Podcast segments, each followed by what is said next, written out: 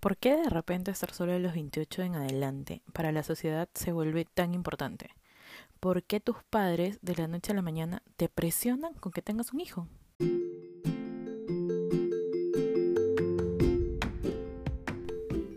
Estás escuchando Sin Barreras, por favor, capítulo 2. Bienvenidos a Sin Barrera, por favor, un lugar donde puedes permitirte sentirte como quieras. Hablaremos de emociones, experiencias propias y cómo es lo que yo pueda decir puede ayudarte a sentirte un poco mejor, con un poco de sarcasmo y risas de por medio. Hola, soy Mari, te saludo desde Lima, soy de profesión odontóloga, pero siempre he querido ayudar de alguna manera a otras personas que se sientan como yo. Estoy a puertas de cumplir 29 años y tengo mi propia experiencia sobre la presión social a mis 28. Bueno, antes de desarrollar todo el tema, quiero que te hagas la siguiente pregunta. ¿Cuál crees tú que es la edad adecuada para casarse? ¿Hay alguna edad?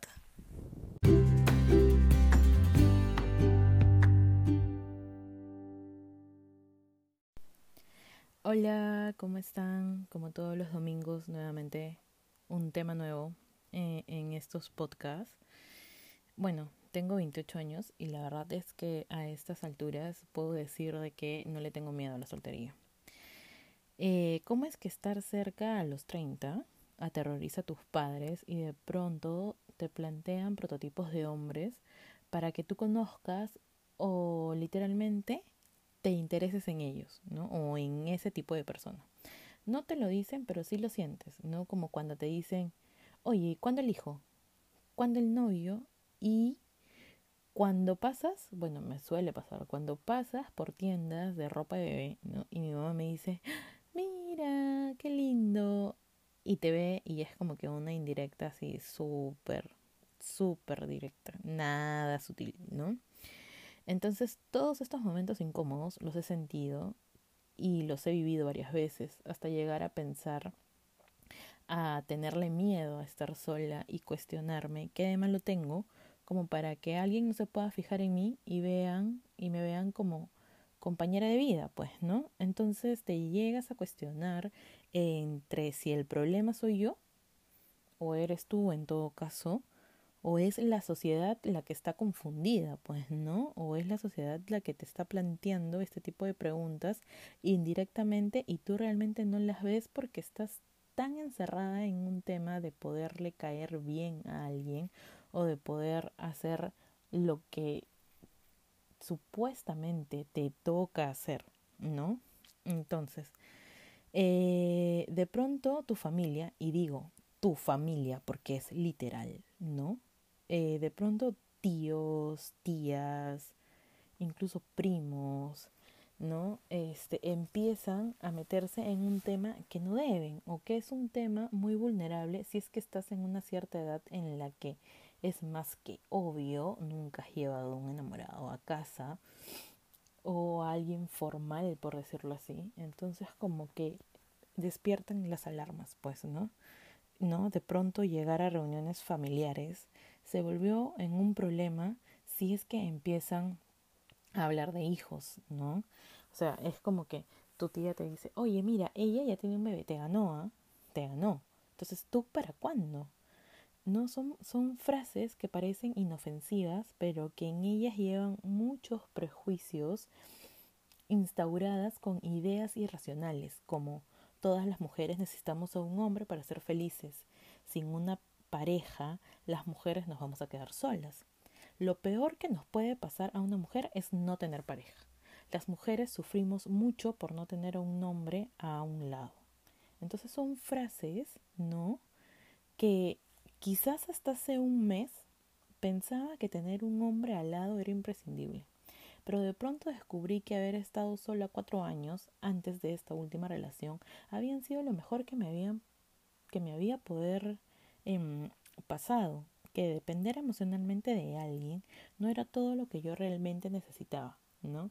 Que necesitaba mi compañía, necesitaba mi soledad, de verme al espejo y arreglarme para mí, o sea, a veces siempre te dicen, ¿no? Oye, ¿por qué te arreglas tanto, no? Independientemente si sea tu pareja o no, si sea una persona X, sea, no sé, tu mamá, tu papá, tu hermano, tu primo, ¿no? O sea, ¿para qué te arreglas tanto si no tienes flaco, pues, ¿no?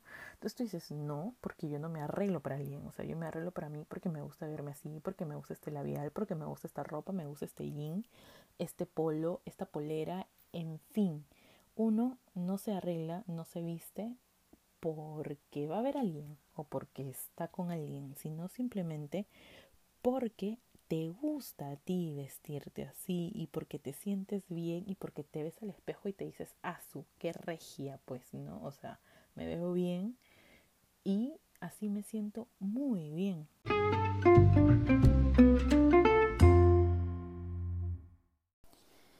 Entonces, para ahondar el tema de cuándo crees tú que es apropiado tener pareja o casarte o tener un hijo, vamos, em, les voy a contar dos, dos historias que las he vivido cerca, ¿no? De, de, de dos amigas que conocí en la universidad, ¿no? Una de ellas, pues empezó la universidad con enamorado y bueno, cuando terminamos la universidad, ellos terminaron. Entonces, ¿qué pasó? Ellos ya venían de una relación de tres años, si no me equivoco. Y bueno, se veía bien, se la veía normal, él la recogía, tenía detalles y bueno, cosas de pareja ¿no? incluso yo le decía, mira qué bonito, que venga a recogerte, qué bonito esto, qué bonito lo otro, qué bonito que vayan a viajar juntos. Se fueron a Nueva York de viaje. Eh, pero para esto ya teníamos la premisa de que aparentemente él le iba a pedir la mano allá. Sin embargo, bueno, las cosas cambiaron totalmente y regresaron a Lima y no hubo compromiso. Terminaron su relación a los pocos meses y resulta que, bueno, cuando uno termina, a veces suele pasar de que siempre se sacan las cosas al aire y él como que le dijo de, oye, pero tú me estabas presionando, yo a las finales no me quería casar, ¿no? Entonces regresamos al tema de, oye, tener una relación de 3, 4 años no te garantiza que termine un matrimonio, no te garantiza que vayas a tener un hijo, no te garantiza que vayas a formar una familia de esta manera. Porque si bien es cierto, mi amiga quedó mal en su momento, o sea, me refiero mal a que se puso triste, no porque ella sí lo quería, ella sí lo anhelaba. Entonces le dijimos que cómo era posible que le había hecho perder aproximadamente cuatro años de su vida, cuatro años que ella pudo haber hecho otro tipo de cosas, cuatro años en los que ella pudo conocer otro tipo de personas, cuatro años en los que quizás se dedicó más a él que a ella, ¿no? Entonces, paralelamente, había otra compañera que también venía con una relación larga. Pero en este caso sí se notaba de que ella presionaba a este chico para que se casaran. Incluso el chico es súper buena onda, o sea, súper buena onda, pero nos dimos cuenta después de que le tenía miedo al compromiso, ¿no? Entonces, ellos sí tenían una relación mucho más larga, aproximadamente de 6 años, 7 años, si es que no me estoy equivocando. Pero terminaron, igual, terminaron, terminaron justo por la razón de que cuando ella quiere el compromiso, él no quiere. Bueno, también se dijeron sus cosas y él también le dijo que ella la estaba presionando y bueno, llegaron a la conclusión de que el compromiso o el que tengas tantos años tampoco te garantiza que te cases. ¿no?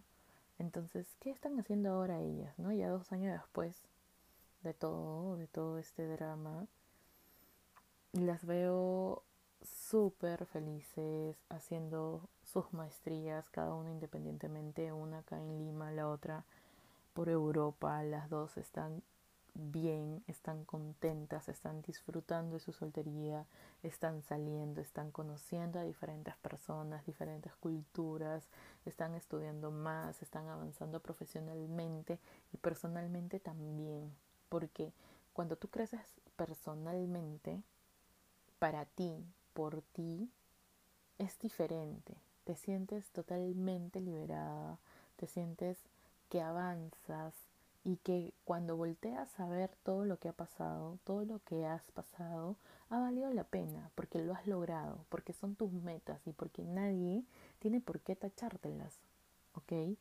Entonces, ¿no? El, el, el hecho de tener relaciones largas, ¿no? No, no te da un matrimonio o un compromiso verdadero, ¿no? Y en realidad me pasaría mucho más minutos hablando de anécdotas de mis amigas, de mis amigos, ¿no? Que si me están escuchando, chicas, las quiero, las quiero mucho, ellas saben a quiénes me refiero, así que no lo vayan a tomar a mal, pero es que justo es como que pensando para hacer esto, dije, oye, pero mira, aquí está el claro ejemplo de que si estás sola, es quizás lo mejor que te puede pasar, ¿no? Obviamente que si encuentras a la persona ideal, también es lo mejor que te puede pasar, ¿no? O sea, estás como que si el que estás solo, si estás en pareja, si lo sabes llevar y lo sabes afrontar y realmente eres honesta contigo misma y sigues siendo tú, está bien, perfecto, avanza, ¿no? Entonces, eh, sigan disfrutando sus vidas, chicas, por allá. O sea, están haciéndolo excelente, ¿no? Ahora, al lado opuesto de mis amigos, ¿no? Existen las casadas, ¿no? Era de las que escuchaban algo que nosotras decíamos, porque obvio, cuando mi amiga terminó con su flaco, ella regresó, no es que regresó, o sea, se como yo estaba soltera, y bueno, yo también estaba soltera, y otras de mis amigas también estaban solteras, era como que dijimos, oye, ya pues, entonces vamos a salir, ¿no? Entonces íbamos a comer, íbamos a tomar, íbamos a bailar y nos volvimos un grupo súper unido. Entonces cuando hablábamos así de que, oye, ya, vamos a hacer ese fin de semana, vamos a hacer lo otro, vamos a la casa de tal, ya yo llevo esto, llevo el trago, llevo la comida que no sé qué. Entonces las casadas al toque volteaban y eran como que, ok, ya este no está bien, saben que chicas, miren a su edad ya deberían de estar buscando a alguien como que para que como para que formalicen, como para que se centren, ¿no? Entonces a mí siempre me decían, ¿sabes qué? Tú tienes que conocer a alguien que te centre, que te quite lo, la locura o que o, todo lo, toda la broma, todo lo intensa que eres que te lo bajen. O sea, siempre, siempre, siempre me decían eso, pues, ¿no? Entonces era como que mi grupo de solteras, o sea, no es que yo lo encabece, ojo, ¿ah? o sea, era como que mi grupo era como que mal visto, entre comillas, porque, ¿no? Era como que, ay, ustedes se van a quedar solteras. Y era algo que a mí en realidad me iba y me venía, no era algo de lo que yo diga, ay, me tengo que preocupar, pues, no, o sea, algo de lo que yo diga, pucha, o sea, tienen razón, entonces, dado esto, ¿por qué en algún momento, no sé si a ustedes se les ha cruzado por la cabeza, pero créanme que a mí sí se me ha cruzado varias veces, ¿no? ¿Por qué por un momento creemos de que el mundo se nos acaba? O sea, ¿por qué creemos que terminar una relación es, pucha, me voy a quedar sola, no voy a volver a conocer a nadie, no voy a volver a tener una relación? Dios, por favor, ayúdame, alúmbrame, ilumíname. ¿Por qué es que de pronto el mundo se nos cae y, y nos quedamos sin piso, ¿no? Entonces, ¿por qué creemos eso? Cuando en realidad no es así, cuando en realidad es que estás avanzando o estás subiendo un escalón más para ser mejor, para poder llevar y para poder aprender a estar sola, ¿no? Entonces, eh, hay una frase que he encontrado, ¿no? Que dice lo siguiente. Las solteras hemos padecido una crisis social desde hace varios siglos. Una crisis en la que verte sola, sin la compañía de una pareja o un marido que asegure el éxito de la vida, significa ser la loca del barrio o la pobrecita. Estás sola. Es, eh, y no y voltean a ver no solo a ti sino a la familia también nos hacen creer que nosotras no podemos estar solas que necesitamos querramos o no una pareja replicando ideas erróneas como que somos el sexo débil como que somos las mujeres frágiles incluso hasta inútiles no entonces cuando leí esto yo dije pero qué razón tiene estas palabras, o sea, ¿no? Porque obvio, yo vengo de una familia muy tradicional, ¿no? Que no, no, no, no le veo el lado malo, ¿no? Incluso yo agradezco a mis padres, a mis abuelos, el que me hayan inculcado eh, todo lo que soy, todo lo que sé, se los debo a ellos. Sin embargo, el hecho de que yo ahorita, obviamente, a mis 28, no, no es que yo diga, ¿sabes qué? Mira mamá, te presento a tal persona, él es mi enamorado y que después me digan, ay, ok, ¿no? Entre comillas, lo aprueben y de ahí que yo piense pues en casarme, es como que una alerta para ellos porque obviamente no lo han visto y creo que no lo van a ver por un par de años tampoco, ¿no? ¿Por qué la sociedad se, se preocupa tanto si es que estás sola o estás acompañada? ¿no? Y si estás acompañada de uno hoy día o de otro mañana o de X personas el resto de tus días, necesariamente te vinculan sentimentalmente. No, por favor, no todas las personas que están a tu costado o a mi costado son personas involucradas sentimentalmente conmigo. Son amigos, son amigos de mis amigos, ¿no? Entonces, la idea es de ser sociable, es de conocer gente, y lo vuelvo a decir, si se da, se da, y si no se da, también es algo bueno, porque tampoco por darle gusto a la sociedad vas a chapar al primero que se te aparece en la calle o el que te toca la puerta. Pues no, o sea, no es como los evangelistas que te tocan la puerta y tú dices, ah, ya, pasa. No, tampoco es la idea, ¿no? Entonces, ¿por qué evitar que te digan solterona? Escucha esto, escucha esto y abre tus oídos y piénsalo e introdúcetelo, introdúcetelo, perdón, a tu cuerpo, a tu mente. Ser soltera no es algo malo ni insufrible. Ser soltera es una decisión que cuesta tomarla, es verdad, cuesta, ¿no? Yo lo dije una vez y lo voy a decir mil veces y si lo tengo que repetir en el resto de los podcasts, lo voy a hacer, ¿no? Yo creo particularmente, yo no sé si tú o el resto, pero yo creo que el amor es hermoso. Es lo mejor que puede existir. Enamorarse es el don más puro que existe en el mundo y cuando es mutuo es mucho mejor.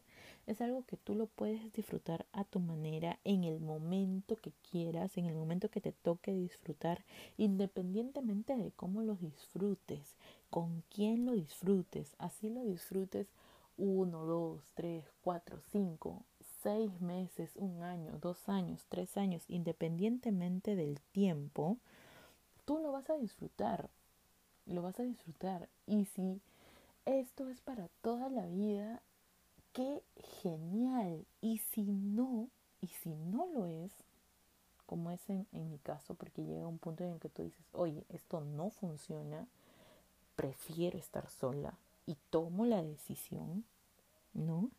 De pronto aparece esa presión social de la que estamos hablando, ¿no? Esa presión en la que todos te miran y literalmente se siente, ¿no? Que si tienes pareja, ¿para cuándo el matrimonio? ¿No? Te casas. ¿para cuándo el hijo? Tienes un hijo, ¿para cuándo el segundo? ¿Por qué la sociedad te tiene que marcar los tiempos? ¿Por qué la gente o el que dirán o lo que dicen te tiene que marcar a ti lo que tú tienes que hacer? Si quieres te casas y si no quieres no lo haces. Si quieres tener un hijo lo tienes y si quieres tener dos, tenlo. Tres, cuatro, los que quieras. ¿Por qué las personas que no quieren tener hijos, por qué se ve mal? ¿Por qué la que no se quiere casar se ve mal? ¿Por qué la que está sola se ve mal? No debería de verse mal. ¿Por qué un hombre no carga este peso? A ver, piensen, díganmelo. O sea, sin ofender, ojo, ¿ah? porque ya vamos a llegar a ese punto. Ya vamos a llegar a ese punto, pues, ¿no?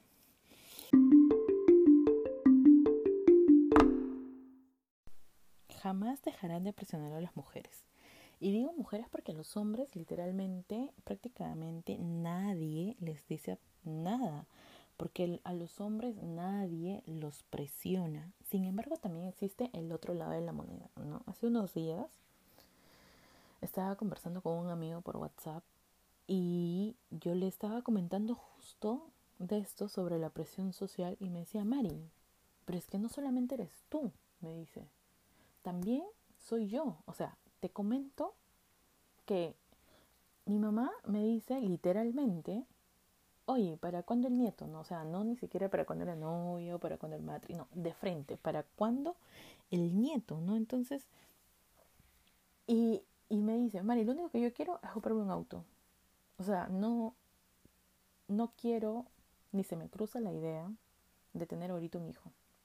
Yo estoy pensando en si me compro un carro, en si me voy de viaje o qué es lo que voy a hacer después.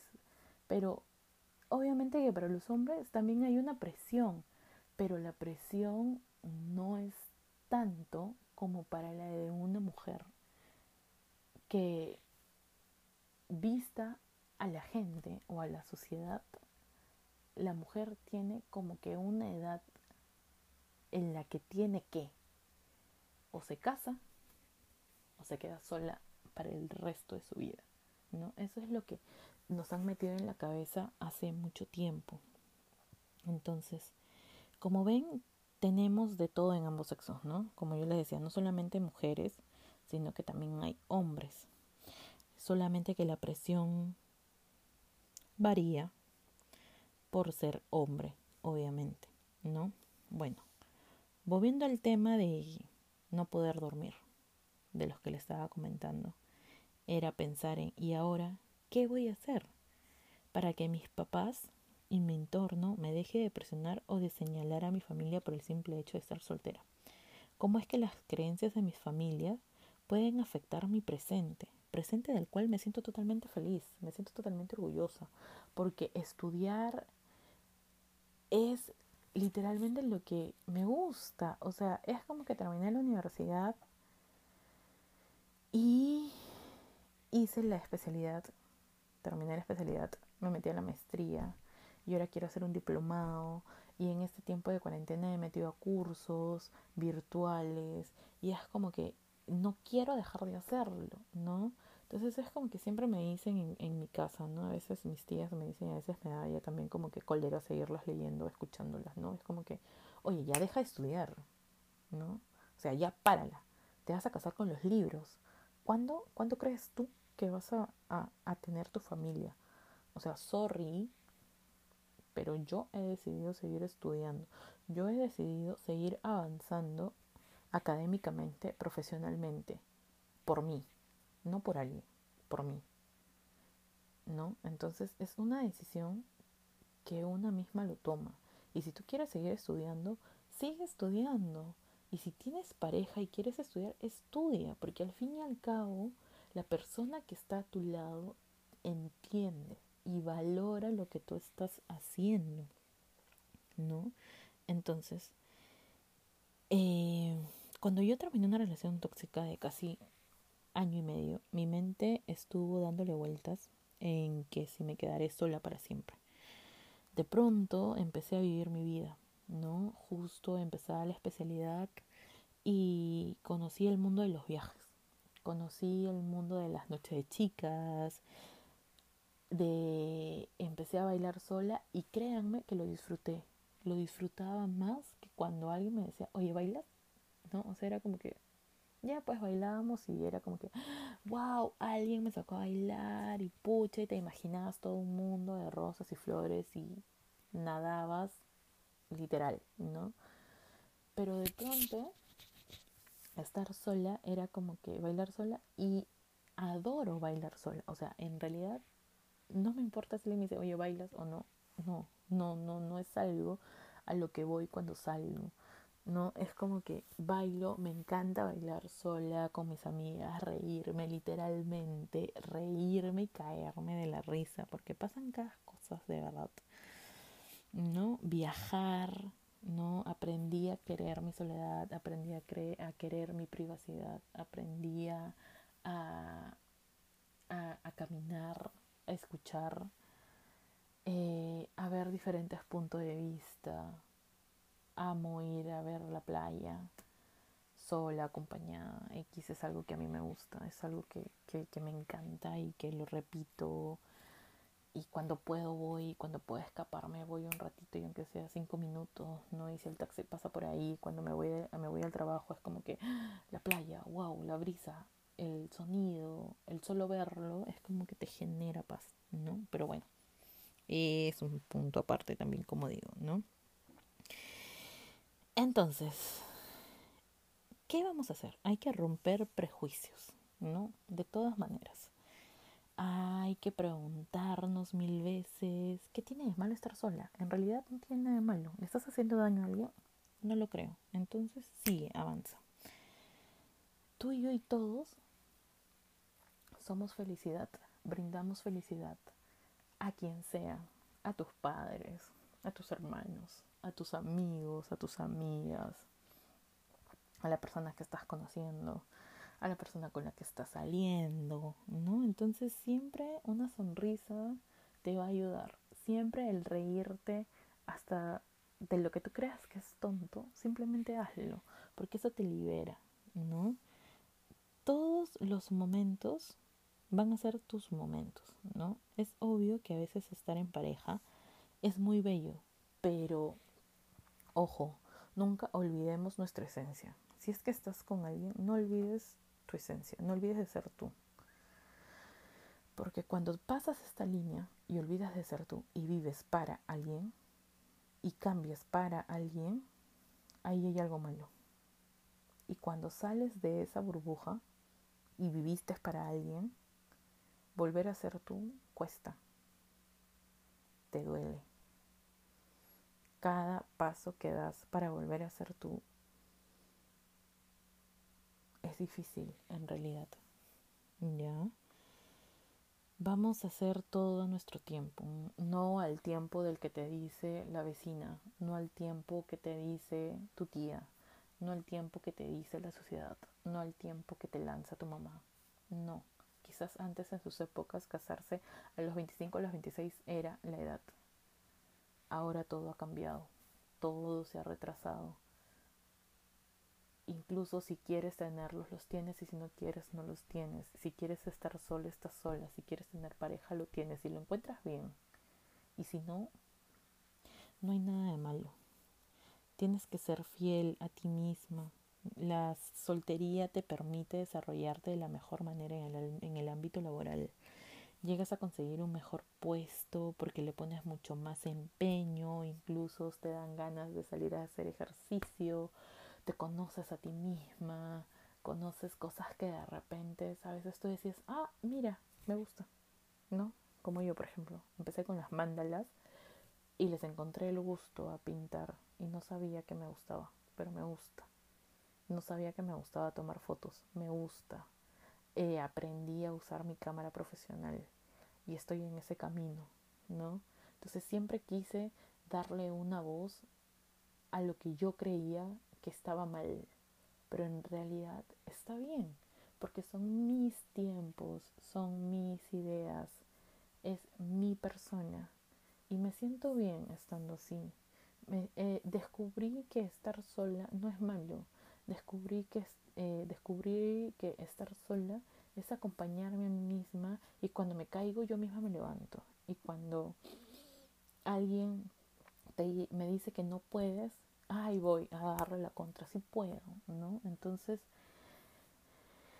he dejado que las opiniones de la sociedad no me afecten.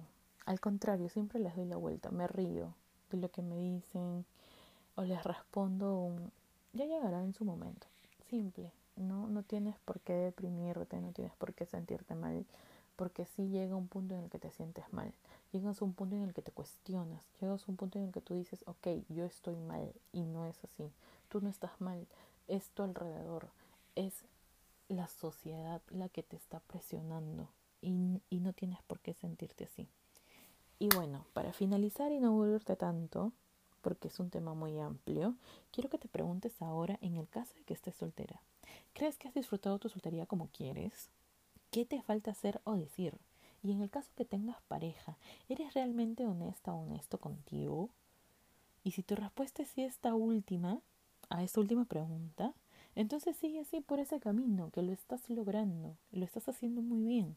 Y para ti que te sientes presionado o presionada, ánimos, que estar sola está de moda, como dice la canción, ¿no? Y estás hermosa, así que sigue para adelante, sigue avanzando, que si llega, llega y si no, disfruta estar sola, sal, diviértete, viaja, aprende a cocinar, pinta, reordena tu cuarto, reordena tu ropa, o bota lo que no te sirve, bota lo que ya no te vas a poner, deja de acumular cosas que, que crees que vas a hacer pero no las vas a hacer, sácalas, ten ideas nuevas, siempre hay algo que hacer, siempre, te lo aseguro, siempre hay algo que conocer, métete a Google, no sé, pinta, escribe, habla, haz todo lo que quieras, porque todo lo que vas a hacer te va a ayudar y te va a enseñar. Sin más que decirte, gracias. Puedes seguirme en Instagram. Ya tenemos el Instagram oficial. Sin barreras, por favor. En el Twitter me encuentras como María Espichan. ¿No? Y ahora ya me puedes escuchar en Spotify y en Anchor. ¿no? Déjame tus mensajes, ¿no? Que los leo. La verdad es que después del, del, del primer podcast, en realidad me he reído con los mensajes y con, y con las cosas que me dijeron. Gracias a mis amigas que me están apoyando y gracias a todos. Buenas noches y que tengan un buen inicio de semana. Besos.